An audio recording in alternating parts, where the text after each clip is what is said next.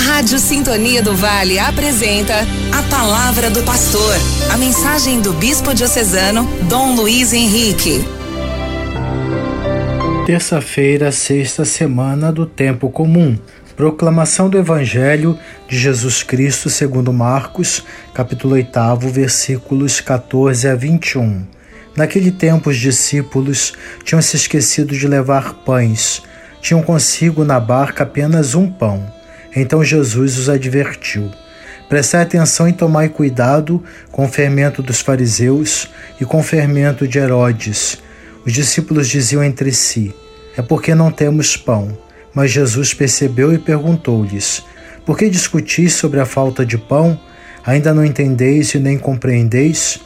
Vós tendes o coração endurecido? Tendo olhos vós não vedes, e tendo ouvidos não ouvis? Não vos lembrais de quando reparti cinco pães para cinco mil pessoas, quantos cestos vós recolhestes cheios de pedaços? Eles responderam doze. Jesus perguntou: E quando reparti sete pães com quatro mil pessoas, quantos cestos vós recolhestes cheios de pedaços? Eles responderam: Sete. Jesus disse: E vós ainda não compreendeis? Palavra da salvação, glória a vós, Senhor.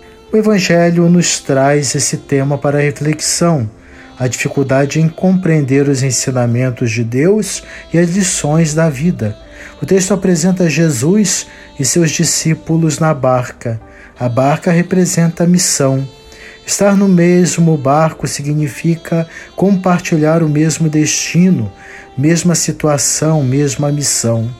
Jesus é o pão da vida, o principal, mas os discípulos não percebem não haviam apreendido a lição de Jesus quando lhes ensinou a partilhar o pão. Jesus ensinou a amar o próximo, deixando de ser fechados aos necessitados, aos que precisam. O que mais aborrece a Deus é nossa insensibilidade em aprender seus ensinamentos. Nossa dureza de coração nos impede de ver, de aprender e pôr em prática aquilo que favorece a vida. Por isso, Jesus questiona os discípulos e reaviva a memória deles.